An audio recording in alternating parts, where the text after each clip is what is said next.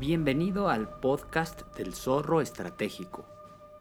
En este conjunto de transmisiones estaremos viendo cómo la historia, la mitología, los mitos, las leyendas nos ayudan a comprender de mejor manera el tema del pensamiento estratégico. Mi nombre es Roberto Villaseñor y espero que este podcast no solamente sea entretenido, sino de utilidad para que pienses mejor tus estrategias personales y las estrategias organizacionales. El tema de hoy es la Iliada y la Odisea en el pensamiento estratégico. ¿Por qué la cultura griega ha sido tan influyente en el mundo occidental y es considerada como fuente de inspiración para la estrategia? Bueno, porque a través de su mitología, cuentos e historia verificable, es posible obtener algunas lecciones que parecen aplicarse a muchas realidades que personas, organizaciones y gobiernos atraviesan actualmente. Sus legendarias guerras internas, como por ejemplo la guerra del Peloponeso entre Atenas y Esparta, y sus guerras externas, como la guerra contra el imperio persa y los fenicios, han mostrado cómo grandes imperios pueden quedar disminuidos y cómo ciudades con modestos ejércitos pueden acabar con la moral y la fuerza de enemigos muy superiores. La historia y la mitología de Grecia además están documentadas tanto por sus propios escritores como por ejemplo Tucídides o y documentados posteriormente por otras culturas como el latino Plutarco. Su historia ha contado con pensadores influyentes que hoy en día siguen siendo vigentes para nuestra vida cotidiana, tales como Sócrates y su empeño por educar a la juventud, como Platón y su determinación por demostrar la universalidad de las virtudes, y como Aristóteles, cuya lógica y método han sido fundamentales en la moral aristotélico-tomista que actualmente se, se presenta como un gran antídoto ante la permisividad, consumismo y mediocridad que siguen aquejando al hombre de hoy en día.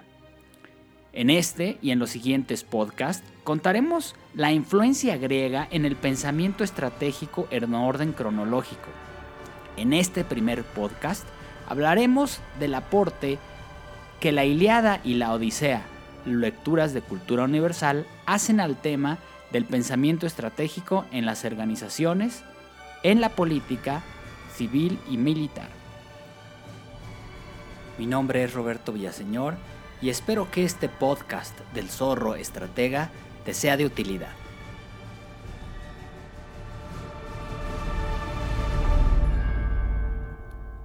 La Iliada y la Odisea se atribuyen a Homero, quien vivió alrededor del siglo VIII a.C., pero al parecer no hay certeza de la existencia de dicho autor. Incluso la diferencia en estilo de versos y secuencia de los argumentos podría hacer pensar que es una composición realizada por varios autores. Recordemos que ocho siglos antes de Cristo había varias formas eh, de escritura desarrollada, pero no había producción ni distribución masiva de textos escritos, por lo que seguramente los versos de estas obras fueron memorizados, recitados y escuchados por tradición oral y de generación en generación. De hecho, tanto la Iliada como la Odisea fueron escritas en verso, posiblemente para facilitar su memorización, y en lugar de capítulos se dividen en cantos. La Iliada, con 24 cantos, sitúa la guerra entre los griegos y los troyanos aproximadamente 1200 años antes de Cristo y narra prácticamente el último año de esta guerra. La Odisea también con 24 cantos, narra las grandes vicisitudes que tiene Odiseo, que también es conocido por los romanos como Ulises, y que tiene para regresar a su tierra natal después de la guerra. En este podcast resaltaremos el debate implícito que estas obras declaran entre la fuerza bruta y abundancia de recursos con la astucia estratégica para ganar una guerra, para recuperarse de ella y así como algunas implicaciones que tienen sobre las organizaciones actuales. Nos encontramos en el año 1200 a.C., un tiempo del que tenemos, por un lado, una vasta colección de mitología, eso sí, bien documentada, pero a fin de cuentas un invento cultural. Y por otro lado, historia y hechos que no siempre pueden ser completamente verificables. Por ejemplo, los historiadores están de acuerdo que Troya existió en el actual territorio de Turquía, pero no hay evidencias arqueológicas de una guerra entre griegos y troyanos. Comencemos por la parte mitológica. Paris, hijo de Príamo, rey de Troya, en griego Troya se llama Ilión, de ahí el nombre de Iliada. Paris era un joven príncipe que había crecido como pastor. Su juventud, dominada por las carencias propias de la vida de campo, le habían permitido adquirir un juicio incorruptible y le habían concedido un físico atlético, un rostro bien parecido. Zeus organizó un concurso de belleza en el que competían Hera, la misma esposa de Zeus, Atenea, diosa de la guerra, y Afrodita, diosa de la belleza, la sensualidad y el amor. Confiando en el buen juicio de París, Zeus lo hace juez de dicho concurso. Autores como Pedro Pablo Rubens, Hendrik van Balen, Francesco Albani, Enrique Simonet, pintan cuadros con esta alegoría, el juicio de París. En ellos muestran el momento en el que París contempla a las tres contendientes, pero al mismo tiempo es sobornado por Afrodita, quien le ofrece una manzana y le promete el amor de la hermosísima Helena, quien era hija de Zeus y estaba casada con Menelao, rey de Esparta, quien a su vez era hermano de Agamenón, rey de Micenas. A pesar de que Helena estaba casada con Menelao, Paris se siente equivocadamente con el derecho de raptarla de acuerdo con la promesa de Afrodita, y aprovechando la ausencia de Menelao, se la lleva a Troya. En respuesta, Agamenón, hermano de Menelao, convoca a los reyes de las ciudades-estado griegas y los convence de llevar a cabo una expedición de castigo contra la ciudad de Troya. Entre los guerreros griegos se encontraban eh, Odiseo o Ulises, que era rey de Ítaca, y Aquiles, considerado el más veloz de los hombres e invulnerable en todo su cuerpo.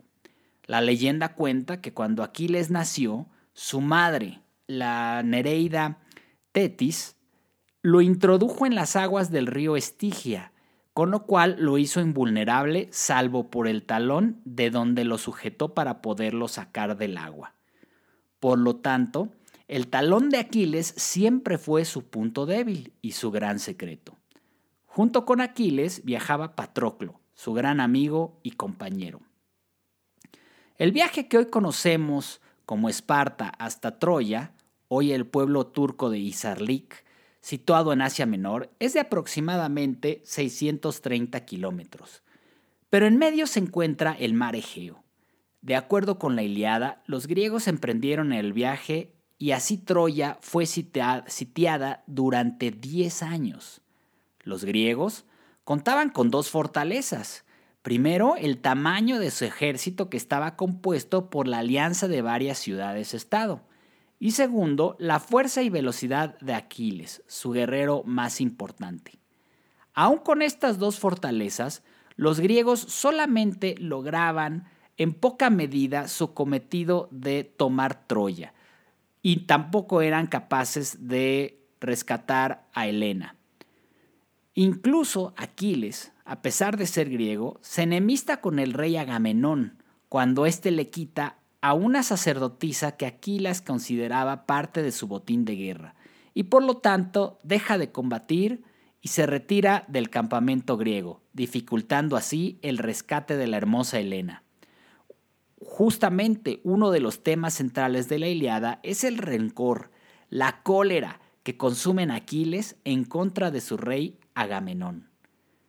Durante el asedio a la, ciudad de Troya, las tropas troyanas periódicamente salían de sus murallas para atacar el campamento griego y poder así romper el cerco y terminar con la guerra.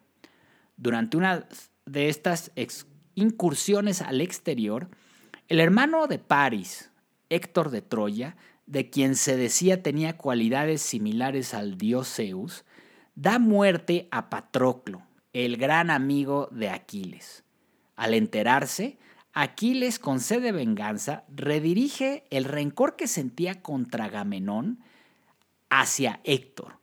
Utiliza su velocidad, fuerza e invulnerabilidad para arremeter contra las tropas troyanas y así llegar a Héctor, quien deseaba evitar naturalmente un combate contra Aquiles. Sin embargo, Aquiles mata sin piedad a Héctor, amarra su cuerpo a un carruaje y lo arrastra varias veces alrededor de Troya para que sus habitantes contemplen la suerte de su príncipe. Finalmente, Aquiles también encuentra la muerte a manos de Paris, hermano del fallecido Héctor. Paris se entera de la debilidad de Aquiles, es decir, el talón donde su madre lo había sujetado para sumergirlo en el río Estigia, y a la distancia, bajo la protección de sus murallas, lanza una flecha hiere a Aquiles en el talón y éste muere desangrado. ¿Qué lecciones podemos sacar en este punto que tengan que ver con el pensamiento estratégico para las personas y las organizaciones? En primer lugar, todo se desata por un acto de corrupción. Afrodita corrompe a Paris para ganar un concurso de belleza en el que Paris era el juez podemos afirmar que en el pensamiento estratégico ningún acto queda aislado. En este caso, un pequeño acto de corrupción, impulsado por la vanagloria, tuvo consecuencias de gran escala, es decir, desata una guerra. Todas las acciones, por insignificantes que parezcan, tienen la capacidad de, desatar consecuencias de gran escala y en el largo plazo. Por esa razón, el pensamiento estratégico debe alejarse a toda costa de la vanagloria y la corrupción como puntos de su partida, ni como medios para el logro de sus objetivos. En segundo lugar, tenemos el tema de la rectitud de intención. Paris hace suya la misión de origen torcida, es decir, de seducir y raptar a Helena, una mujer casada.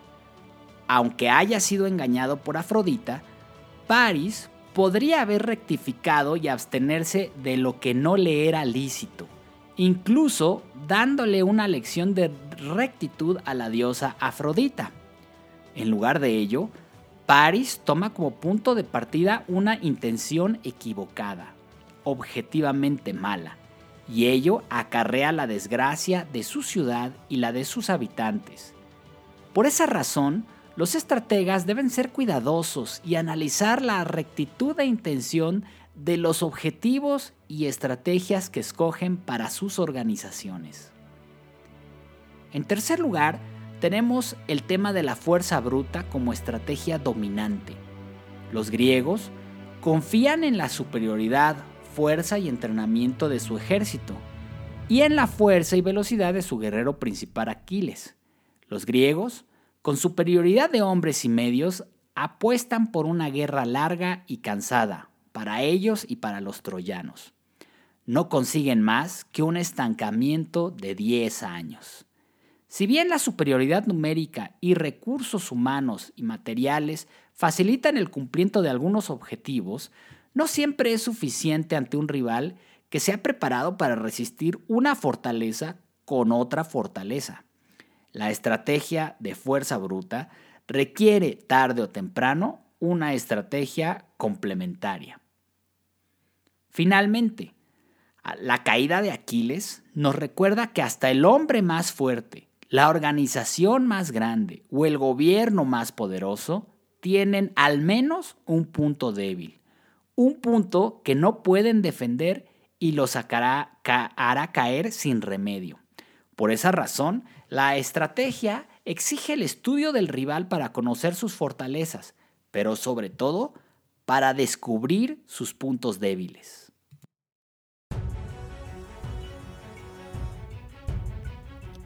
Como hemos visto, el sitio de los griegos a la ciudad de Troya llevaba ya 10 años. Había cobrado muchas vidas y consumido muchos recursos. No había avance. ¿Cuál fue la, estrategia complementaria a la fuerza bruta? Odiseo, también conocido como Ulises, rey de Ítaca, elabora un sistema de engaños y un conjunto de acciones que envían mensajes equivocados a los troyanos con el fin de confundirlos. Primero, convence a los griegos de construir un gran caballo de madera donde se esconderían 50 soldados. El caballo tenía pintada la inscripción para un regreso seguro a casa, los aqueanos dedican esta ofrenda de, agradecimiento a Atenea. Aqueanos era el nombre colectivo de los griegos. Y así, el caballo fue empujado y dejado en las puertas de Troya mientras las tropas griegas simulaban retirarse. La segunda parte del engaño era dirigida al rey de Troya, Príamo y sus consejeros, ya que ellos con todo derecho, sospechaban que los griegos tenían algún tipo de treta, algún tipo de engaño. Por lo tanto, tenían dos opciones. Los troyanos podían simplemente quemar el caballo o desarmarlo y descubrir si era verdaderamente una ofrenda o una máquina bélica. La segunda opción era introducir al caballo a la ciudad de Troya y utilizarlo como una ofrenda para la diosa Atenea. Para convencer a Príamo y a los troyanos de que el caballo era realmente una ofrenda, Ulises envió a su primo Sinón, quien se presentó como un desertor del ejército griego. Sinón dijo a Príamo y a los troyanos que los griegos habían agotado sus recursos y que deseaban regresar a sus ciudades. Pero esto enfadaría a la diosa Atenea, quien los protegía, por lo que para aplacar, su cólera y permitirles un regreso seguro, le habían dejado una ofrenda, un caballo digno para la diosa de guerra. Hubo voces a favor y en contra de la historia de este supuesto desertor. Por ejemplo, el sacerdote troyano Lacoonte mencionó que los griegos que de los griegos había que temer hasta los regalos. La otra voz de precaución vino de la misma hija del rey de Troya, Casandra, a quien el dios Apolo le había concedido el don de la profecía a cambio de su amor, pero Casandra lo había rechazado. Por eso, para los troyanos, Casandra no era de fiar. Y su consejo no fue escuchado. Finalmente, Sinón, el supuesto desertor de las filas griegas, hace uso de dos recursos muy eficaces en la estrategia el miedo y la ambición. Para infundir miedo al rey de Troya, Príamo, no le recuerda a los troyanos que el caballo es ante todo una ofrenda para la diosa Atenea. Por lo tanto, si lo queman o destruyen, ofenderán a Atenea y se harán acreedores de un castigo más severo que el asedio que lleva a su ciudad por 10 años. Por otro lado, para incrementar la ambición de Príamo, Sinón, menciona que como el caballo es una ofrenda para Atenea, al introducirlo a Troya y ofrecérselo a la diosa, la ciudad quedaría bajo la protección de ella, y los griegos nunca serían capaces de poder tomarla. Miedo y ambición son las nuevas armas de los griegos. Los troyanos resuelven introducir al caballo a su ciudad. Por la noche, a una señal de Sinón, los 50 soldados griegos salen del caballo, abren las puertas de la ciudad y de esta manera las tropas griegas entran, saquean, incendian y destruyen Troya. La mitología romana cuenta que el único sobreviviente de esa masacre fue Eneas, a quien Virgilio acredita posteriormente como el fundador de Roma. ¿Qué lecciones podemos obtener de este segundo relato de la Iliada para las estrategias personales, organizacionales y de gobierno?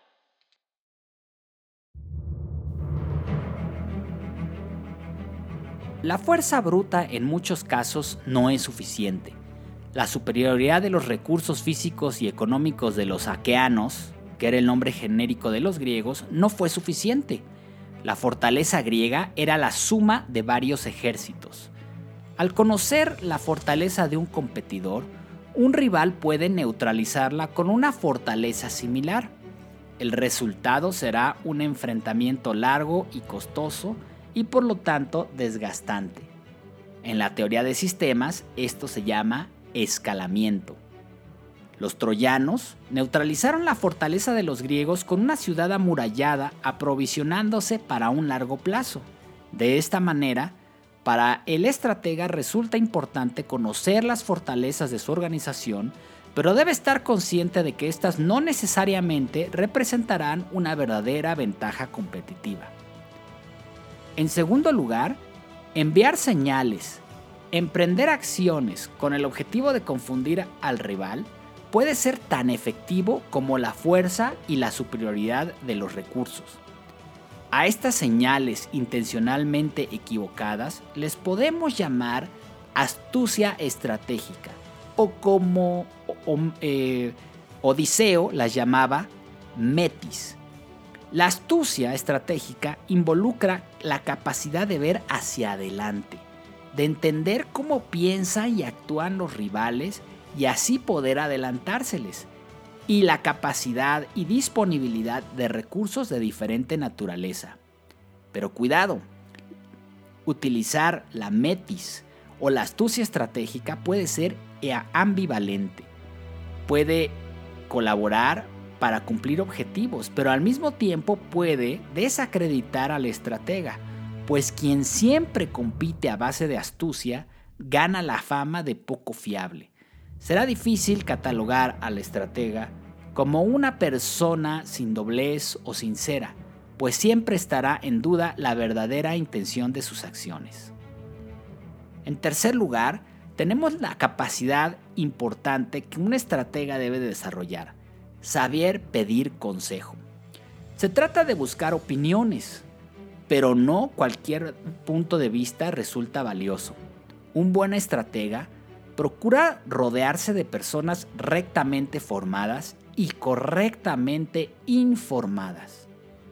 Las personas rectamente formadas tienden a elevar la moral o la ética en la toma de decisiones, anteponiendo el bien común sobre intereses individuales y mezquinos y enfatizando los medios lícitos sobre los ilícitos.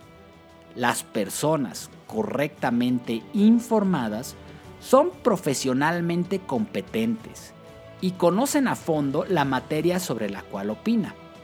Un buen consejo requiere de ambas, rectitud de intención y competencia profesional. En el caso de la Iliada, el rey Príamo tenía a su disposición el consejo del sacerdote troyano Laocoonte, pero no supo escucharlo. Laoconte Incluso disparó una flecha contra el caballo, provocando un ligero murmullo de los soldados que se encontraban en el interior. Sin embargo, el certero consejo de la Coonte fue suprimido por dos motivaciones muy importantes, el miedo y la ambición. Un estratega sabe que el miedo y la ambición son motivadores poderosos. Para infundir temor, una organización puede enviar mensajes como por ejemplo que comprará materiales o adquirirá recursos humanos superiores a los de su rival. Puede difundir la idea de que está por formar alianzas que le otorgarán ventajas competitivas difíciles de imitar o incursionará en mercados que dominan ya sus rivales, haciéndoles más difícil la competencia. El objetivo es que los competidores tomen acciones defensivas exageradas, que en realidad no son necesarias, lo cual desgastará sus recursos y dejará desprotegidos otros frentes. Por otro lado, tenemos a la ambición, es decir, un deseo desmedido de adquirir más riqueza, poder o fama.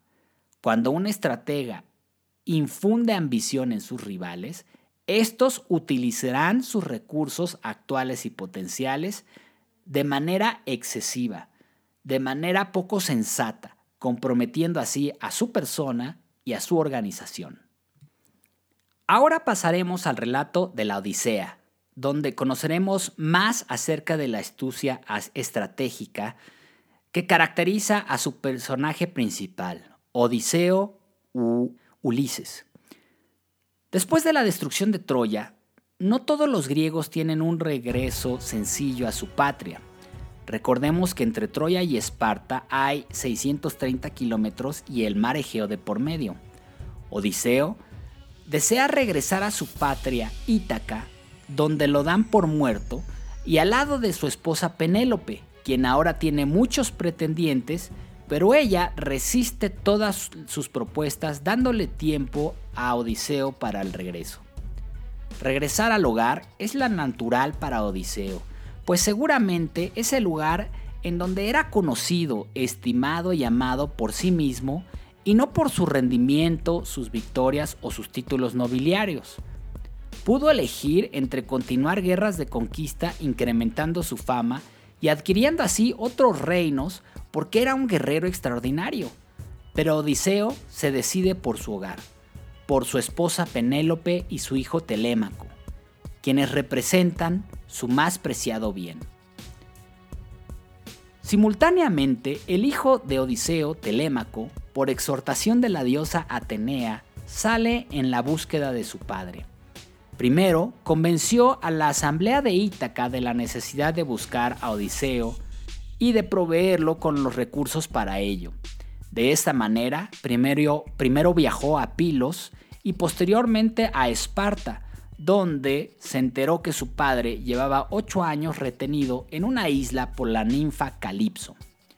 La razón por la cual Odiseo naufraga en varias ocasiones, como en la isla de Calipso, posteriormente en Esqueria y finalmente en Eolo, es debido a que Poseidón, rey de los mares, estaba empeñado en hacerle el imposible a Odiseo el regreso a su hogar. Esto por haber dejado ciego a su hijo predilecto, el cíclope Polifemo. Después de haber librado batallas contra las tribus de los Sícones y escapado de los lotófagos, Odiseo y sus compañeros caen en manos de los cíclopes, hombres gigantes, fortísimos, pero con un solo ojo en el centro de la frente y carentes de toda civilidad y respeto por los hombres. El cíclope Polifemo atrapa a los viajeros en su cueva, donde incluso devora a varios griegos y conserva a otros como prisioneros. El poeta Homero autor de La Ilíada y la Odisea, compara a los cíclopes con seres que no tienen un hogar, por eso viven en cuevas, que recogen lo que no plantan, es decir, que roban, y que no se preocupan por los demás, por eso llegan al punto de devorar a los hombres. Para salir de esta situación, Odiseo combina la fuerza con la astucia estratégica para poder escapar. La cueva de Polifemo Contiene también un rebaño de ovejas pertenecientes al cíclope y está cerrada por una enorme piedra que solamente él puede abrir con su descomunal fuerza.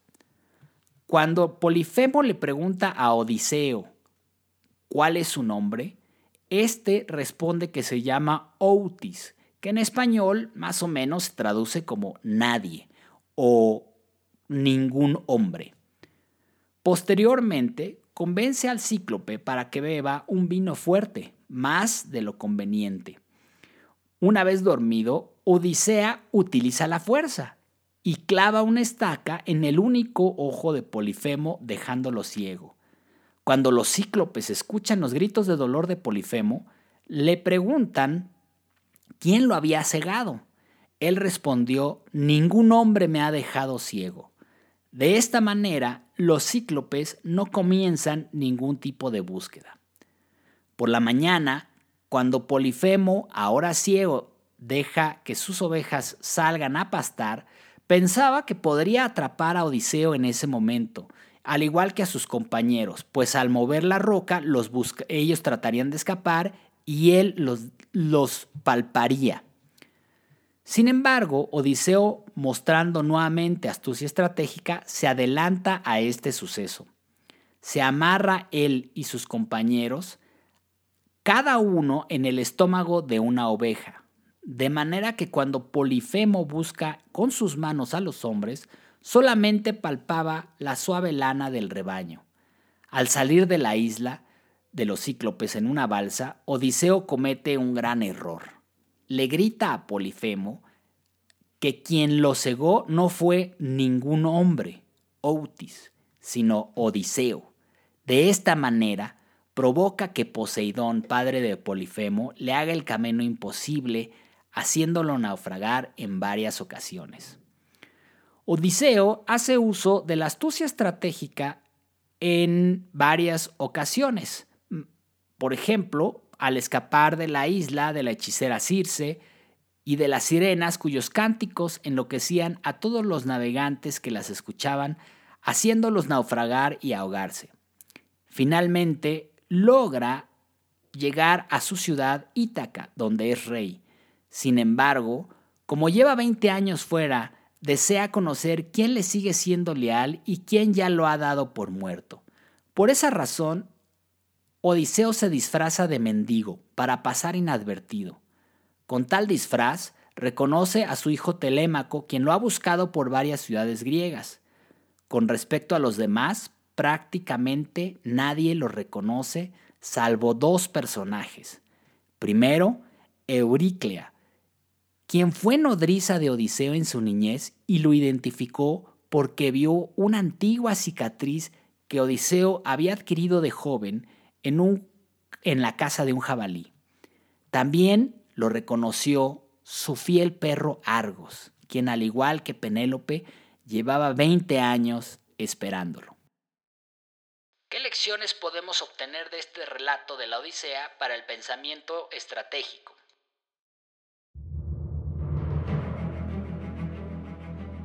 En primer lugar, la estrategia requiere de adquirir un compromiso claro y fortaleza para perseverar, lo cual inevitablemente lleva a renuncias necesarias. Escoger un destino implica renunciar a todo aquello que estorba en el camino. En las organizaciones, comprometerse con una misión requiere renunciar a otras visiones incompatibles, objetivos, recursos y capacidades que actúan como lastre para esa misión particular, aunque parezcan atractivos o deseables. En el relato, la misión de Odiseo es regresar a su hogar, a Ítaca, al lado de su esposa Penélope. Para acometer esa misión, Odiseo debe renunciar a otras propuestas que se presentan como apetecibles, pero que objetivamente le impiden el regreso, como rechazar otros amores que se le presentan, como el de la ninfa Calipso, quien incluso le ofrece la inmortalidad, el de la princesa Nausicaa, el de la hechicera Circe y la hermosura efímera de las sirenas y sus cantos que enloquecen a los hombres. Escoger implica renunciar. Por eso, el estratega debe cultivar dos virtudes, la prudencia para escoger no lo bueno, sino el bien, y la virtud de la fortaleza para multiplicar los esfuerzos conforme se incrementan las adversidades. En segundo lugar, podemos destacar nuevamente el concepto metis o astucia estratégica, el cual involucra la capacidad de entender cómo piensan y actúan los rivales para poder adelantarse, así como enviar señales intencionalmente equivocadas con el objetivo de confundir al rival y disponer de recursos de diferente naturaleza.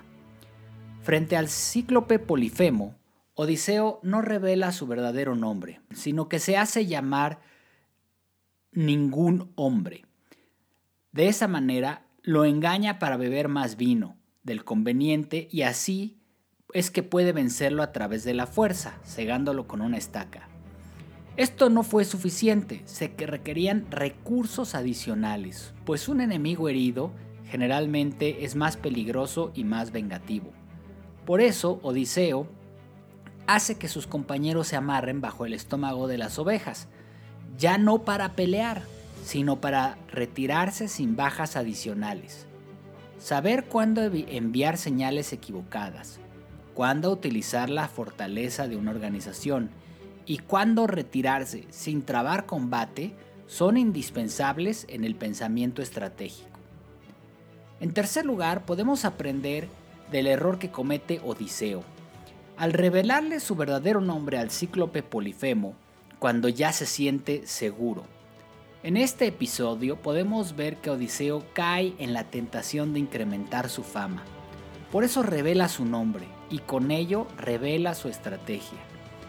De aquí en adelante ya no le será posible volver a utilizarla tan fácilmente.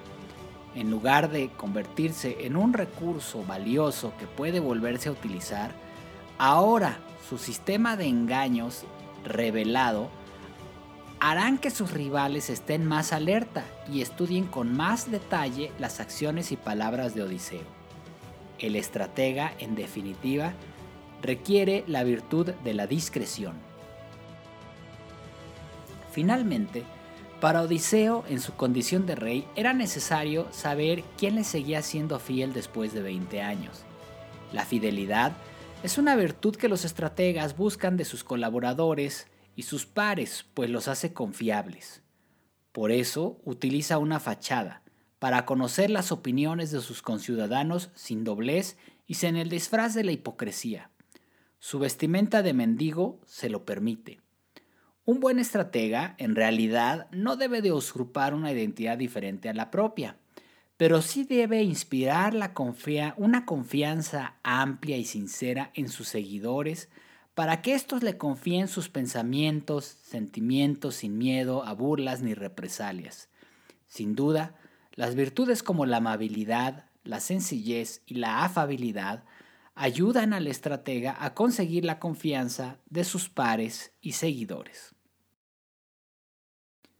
Estamos por concluir este podcast en el cual hemos utilizado los clásicos textos de la Ilíada y la Odisea para sustraer lecciones valiosas para el pensamiento estratégico. Hemos contrastado la estrategia de la fuerza bruta o disponibilidad de muchos recursos, representada por Aquiles, con la astucia estratégica, representada por Odiseo, también conocido como Ulises. Hemos visto que el pensamiento estratégico Ningún acto, por pequeño que sea, queda aislado. Por esa razón, la estrategia requiere rectitud de intención, tanto en sus fines como en sus medios. Esta rectitud de intención se plasmará muy particularmente en la misión personal y de las organizaciones. Comprometerse con una misión noble y recta exige renunciar a visiones, objetivos, recursos y capacidades alternativos que son incompatibles con esa misión particular aunque parezcan atractivos y deseables. La historia de Aquiles nos recordó que hasta el hombre, organización o gobierno más fuerte tiene al menos un punto vulnerable, el cual de ser atacado inevitablemente los hará caer. Por eso el estudio de las fortalezas, pero sobre todo de las debilidades de los rivales, es indispensable en el pensamiento estratégico.